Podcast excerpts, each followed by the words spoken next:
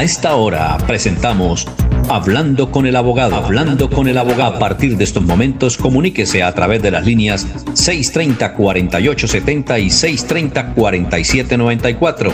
Reciba toda la información y asesoría para sus problemas jurídicos con la dirección del doctor Iván Darío Calderón, abogado egresado de la Universidad Industrial de Santander con especialización en Derecho Comercial. Sean todos bienvenidos.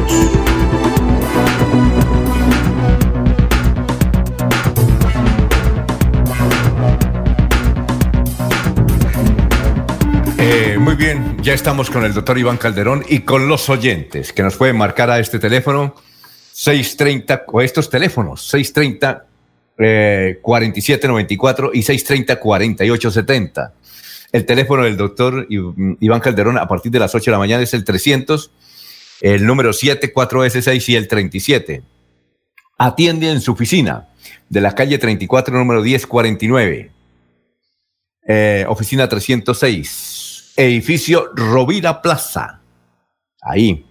Y nos pueden marcar aquí a través del WhatsApp o a través de eh, el perfil Alfonso Pineda Chaparro por Messenger y si no por Radio Melodía de Bucaramanga. Cualquier inquietud, con mucho gusto para el doctor Iván Calderón. Iván Calderón. Doctor Iván Calderón, tenga usted muy buenos días. ¿Cómo se encuentra? Hola, muy buenos días, Alfonso. Un saludo muy especial para usted y para todos nuestros oyentes que nos sintonizan a través de la señal de Radio Melodía. Como siempre, muy contento de estar aquí para compartir eh, temas jurídicos con todos nuestros oyentes. Muy bien. Eh, ¿Hubo tarea para hoy o no? Eh, no, Alfonso, hoy no, no hubo tarea. De hecho, hemos venido en estos programas dedicándole tiempo a algunas inquietudes que me parecen importantes sobre temas relevantes como por ejemplo ayer el tema de los, de los bienes inembargables, y pues hoy, Alfonso, vamos a hablar de la libertad de cultos, ¿sí? O la libertad religiosa, y vamos pues también a tratar, si el tiempo nos alcanza, de hablar del tema de la objeción de conciencia, que es algo muy común, que eh, también está derivado de esto, y eh, también por una pregunta que nos hizo un oyente en días pasados sobre el tema de las transfusiones de sangre eh, los derechos fundamentales y el tema relacionado con los testigos de Jehová. Entonces, vamos a empezar, Alfonso, hablando, eh, primero que todo, que nuestra constitución política establece en su artículo 19 la libertad de cultos, ¿sí? Eh, y más adelante, la ley 133 de 1994 lo que hace es poner un piso jurídico sobre este tipo de temas. Hay que manifestar inicialmente que según la ley y también nuestra constitución política, eh, Colombia no es un Estado ni ateo ni agnóstico, por el contrario, es un Estado laico que reconoce pues, la libertad eh, religiosa de todos los ciudadanos del territorio nacional. Y en virtud de eso pues establece eh, o está en consonancia con el principio de diversidad religiosa en donde reconoce la igualdad de todas las iglesias o de todas las denominaciones religiosas que hacen parte de nuestro territorio nacional. ¿sí? Sin embargo, pues dentro de esta misma ley eh, hace una, una exclusión entendiendo que si bien es cierto, existe libertad religiosa y confesional, pues eh, denominando nuestro Estado laico, también eh, están excluidos de estas normas aquellas actividades relacionadas con estudios psíquicos o parapsicológicos, el satanismo, las prácticas mágicas o espiritistas. Digamos que este tipo de prácticas no hacen parte de esta ley, ¿sí? Que regula pues la libertad religiosa. ¿Qué derechos tienen las instituciones religiosas? Según la ley 133 del 94. Tienen pues, Alfonso, el derecho de practicar individual y colectivamente, eh, ya sea en privado o en público, actos de oración y culto, también pueden conmemorar sus festividades y no ser perturbados en ejercicio de sus derechos religiosos.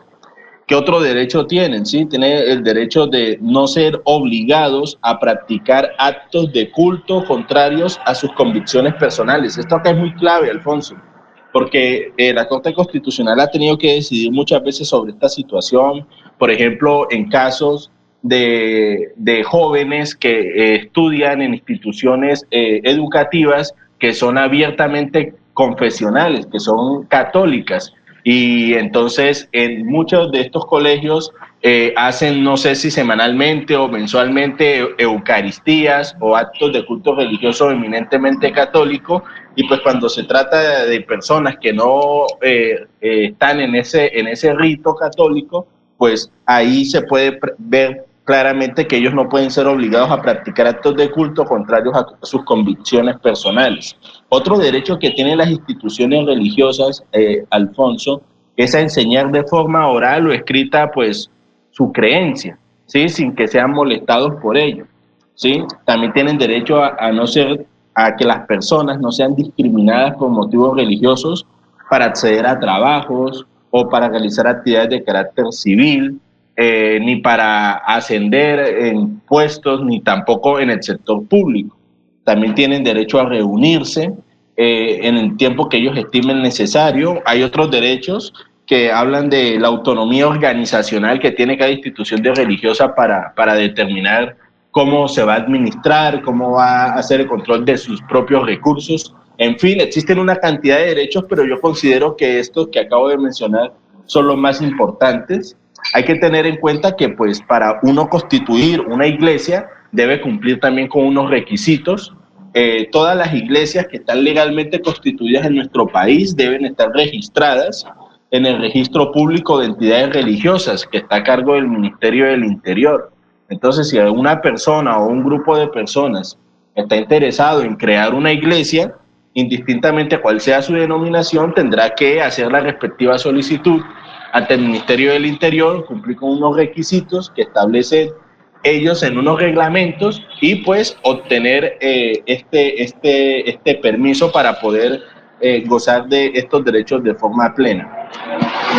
Con relación a esta situación, Alfonso, hay una cuestión que es muy importante, que es la relacionada, por ejemplo, con la objeción de conciencia por motivos religiosos.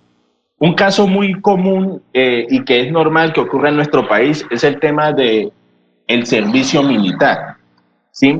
Entonces debemos entender una cosa, el artículo 216 de nuestra Constitución impone pues la regla general según la cual todos los colombianos están obligados a tomar las armas cuando la necesidad pública lo exija, pues por ejemplo para casos de defender la independencia nacional y las instituciones públicas, ¿sí? Sin embargo, pues las personas eh, que profesan una, una, una, religión específica pueden objetar conciencia eh, y pues en esta circunstancia la jurisprudencia ha señalado que el objetor de conciencia debe acreditar que las convicciones religiosas o las creencias que tiene, eh, que son materias de protección constitucional, se manifiesten externamente, de manera tal que se pueda probar que estas son profundas, fijas y sinceras. Es decir, que, pues, que la entidad que realmente se encuentre amenazada la libertad de conciencia y de religión, ¿sí? Demostrar a través de unos medios probatorios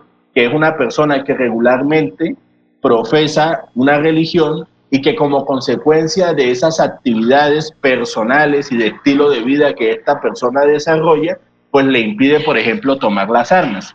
Entonces, en esos casos, esta persona se convierte en objetor de conciencia y la Constitución lo protege debido pues a las libertades y derechos individuales que tiene.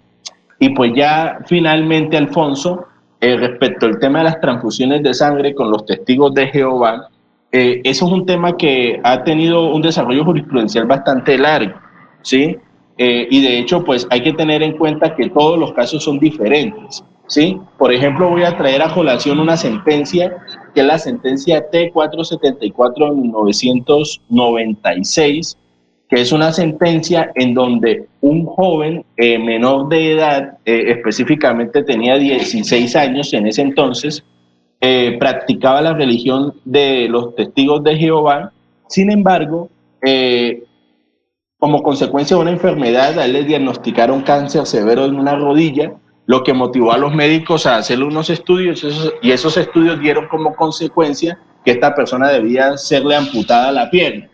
Entonces, al ser amputada la pierna, eh, los médicos tratantes consideraron que iba a ser necesaria una transfusión de sangre para los efectos de la respectiva operación que se iba a adelantar.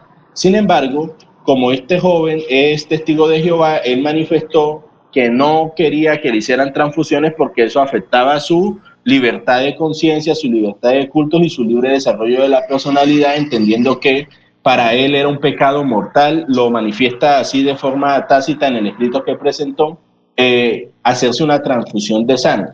Sin embargo, en este caso específico, Alfonso, la Corte Constitucional le dio la razón al padre, porque el padre sí estaba de acuerdo con que el joven se hiciera la respectiva transfusión de sangre.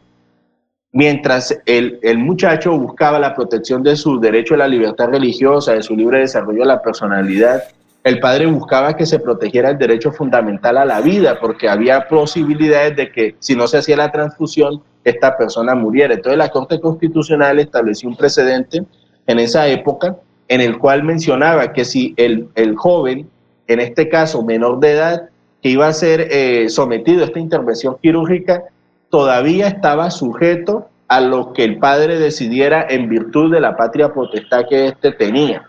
Entonces, en ese tipo de casos, la voluntad o la decisión del padre mejor es la que se toma en cuenta, entendiendo que el padre tiene una responsabilidad de protección, cuidado de su hijo menor de edad. Entonces, acá podemos ver un caso excepcional donde a pesar de que el hijo era testigo de Jehová, imperó pues la, la, decisión del padre como consecuencia de la patria potestad. Sin embargo, cuando ya la persona es mayor de edad, que eso es lo que han habido sentencias, eh, que, se, que son testigos de Jehová, pues ellos al negarse, eh, ellos no pueden, o las entidades públicas, en este caso los, las que prestan el servicio de salud, pueden pues obligarlos a, a, a las transfusiones porque ellos ya como mayores de edad están en su libre ejercicio de su libertad y ellos pueden decidir si aceptan o no las transfusiones. Y para esto también hay que explicar, Alfonso, que desde la organización de los testigos de Jehová ellos también dan alternativas o posibilidades que son distintas a las transfusiones de sangre y que ellos exigen que les sean aplicadas en caso de ellos. ¿sí? Y ahí lo que toca mirar es si el sistema médico tiene esa cobertura o si hay alguna posibilidad de que pues se practiquen esos procedimientos de los que ellos hablan. Entonces yo creo que con esto pues podemos dar por terminado el tema de la libertad religiosa, a menos que hayan otros, otras preguntas o inquietudes que, que los oyentes Oye, quieran hacer. No, tengo una pregunta antes de ir con los oyentes. Es la siguiente, ¿el padre de ese muchacho era testigo de Jehová o no? Eh, pues Alfonso, lo más probable es que no lo sea, porque mm. si fuera testigo de Jehová, pues seguramente estuviera de acuerdo con su hijo en, en que no le aplicara la transfusión de sangre. ¿Y, ¿Y, le hicieron la transfusión entonces? Sí, claro, se la hicieron. Esto fue un caso de acá de Bucaramanga, Alfonso. Fue un caso de acá de Bucaramanga en el año de, en el año, en el año 96 y fue con la clínica Comuneros que se presentaron ese tipo de, de situaciones y finalmente la Corte Constitucional le dio la razón al padre. Ah, ya. Eh, esta es una estudiante de la UNAD de periodismo, dice que está eh, ya terminando su periodismo y ella eh, escucha el programa y quiere saber si es cierto que las iglesias no pagan ningún tipo de impuestos. Bueno, Alfonso, eh, es una pregunta muy interesante, pero la respuesta es concreta, Alfonso. Las instituciones religiosas, ellas no pagan impuestos, ¿sí? No pagan impuestos porque son entidades sin ánimo de lucro, por esa razón. Nuestro Código Civil establece pues que las instituciones privadas pueden ser con ánimo de lucro o sin ánimo de lucro y dentro pues de las instituciones sin ánimo de lucro pueden estar las fundaciones, iglesias, etcétera. ¿Por qué? ¿Por qué no pagan impuestos? Pues sencillamente por la razón de que los dineros que ellos reciben son producto de donaciones, ¿sí?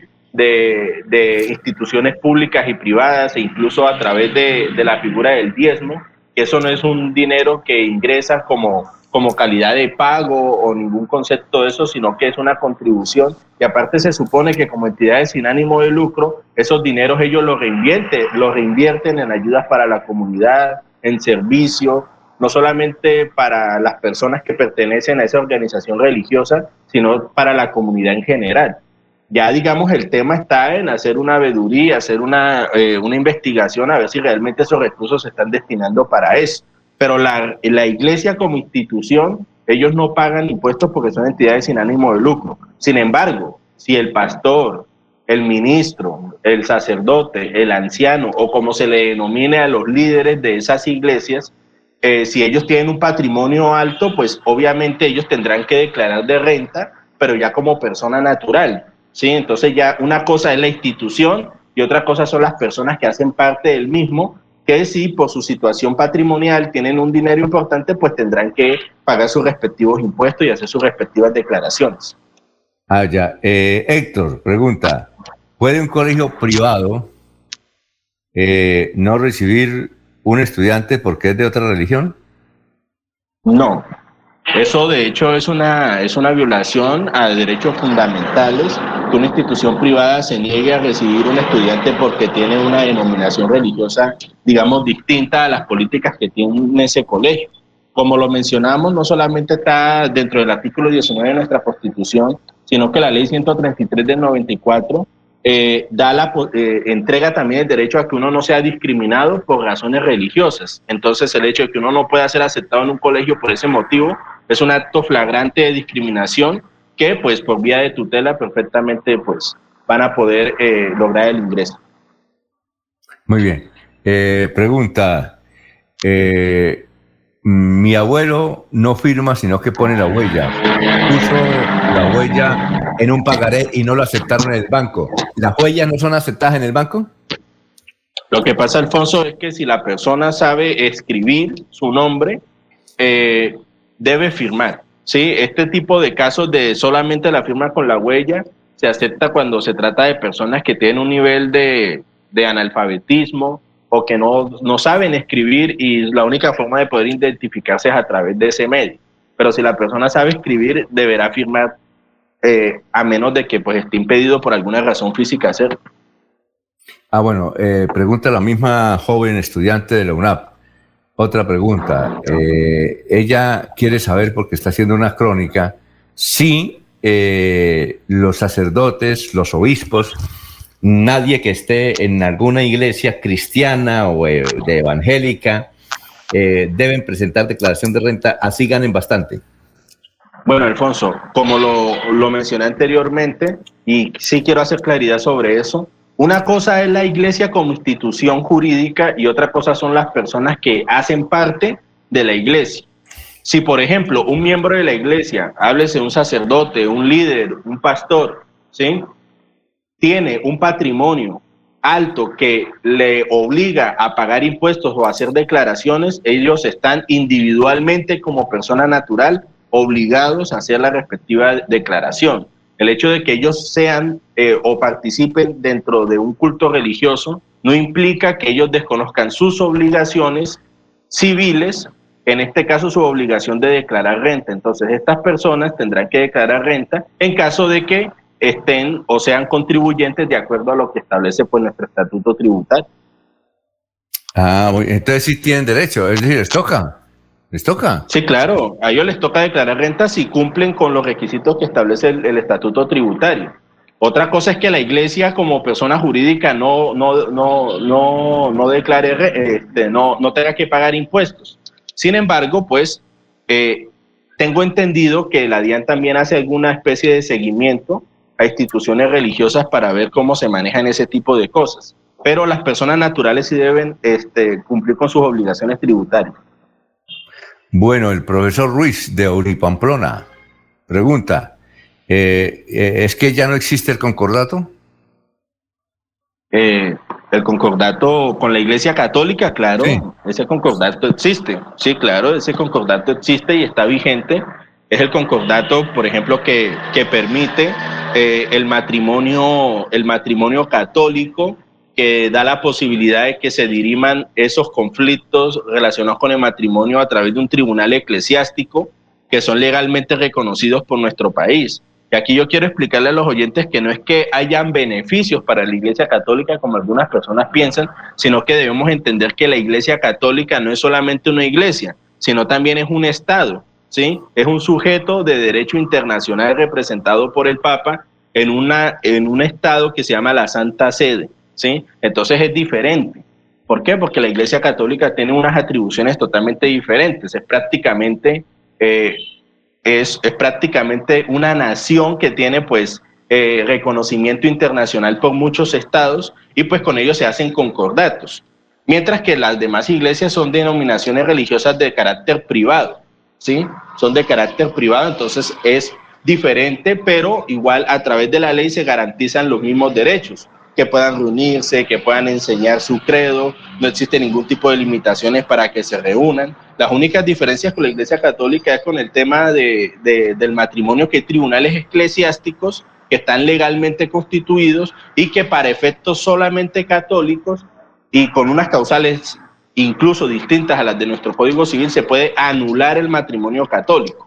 Pero eso no implica, Alfonso, que a, por vía notarial o por vía judicial se solicite la cesación de los efectos civiles, lo que significa que usted, desde el punto de vista privado y civil, usted va a estar ya desligado con la otra persona. Sin embargo, si usted quiere volverse a casar por lo católico, tiene que anular el matrimonio a través del tribunal eclesiástico, es la única diferencia.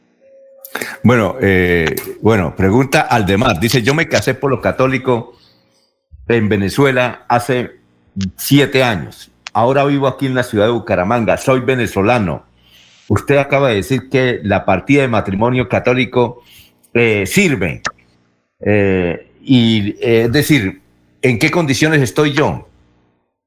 No, pues, o sea, él ante la iglesia católica está casado con la persona, ¿sí? Así esté en cualquier parte del mundo, ¿sí?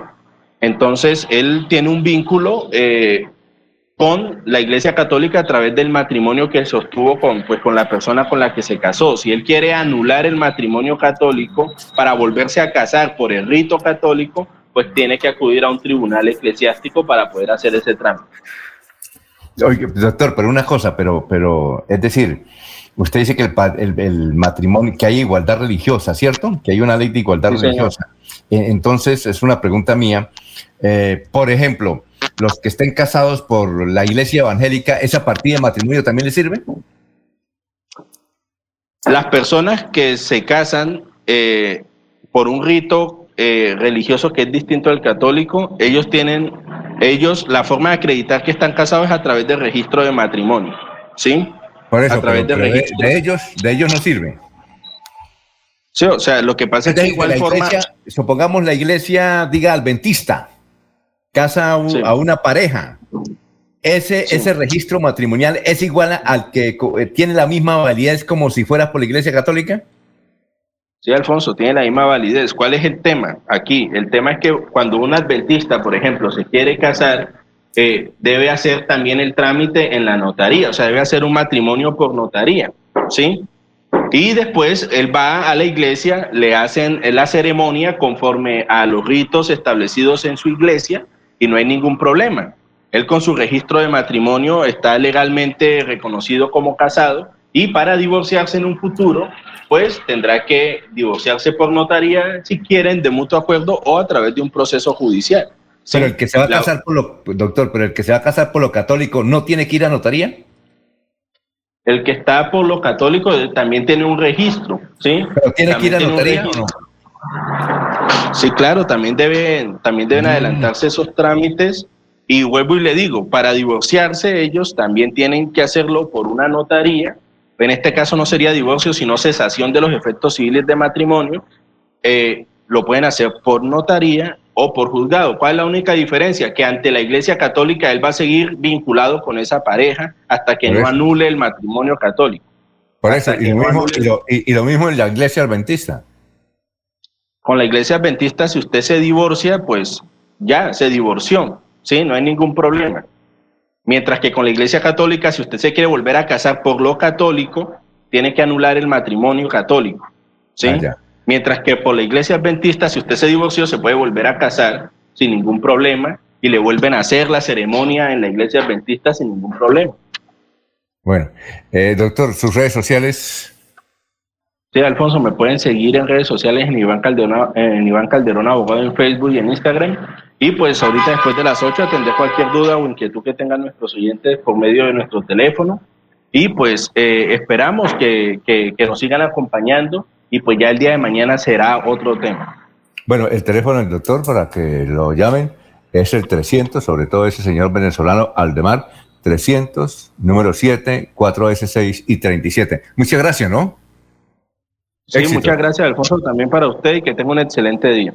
Y sigan en melodíalinea.com y 1080 AM. Adiós.